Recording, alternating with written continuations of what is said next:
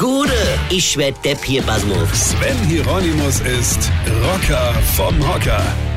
Bei uns war vor kurzem Kirmes, oder wie man bei uns im Ort sagt, Cap. Drei Tage lang Party hier, drei Tage lang Rock'n'Roll. Hab mir auch nicht drauf gemacht, mein lieber Mann. Ah, also am ersten Tag.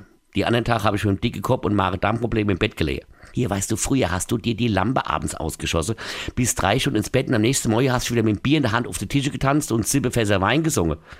Heute brauchst du dir die Sippefässer Weine nur vorzustellen und schon liegst du drei Tage krank im Bett.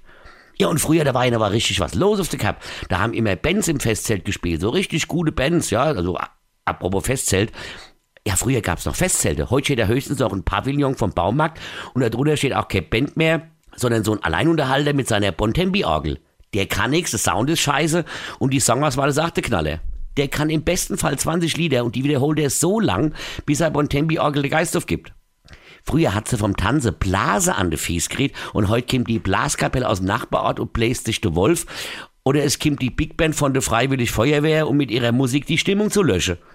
Ja, und früher gab's auch noch echte Schiffschaukelbremser. Männer zum Mitreisen gesucht.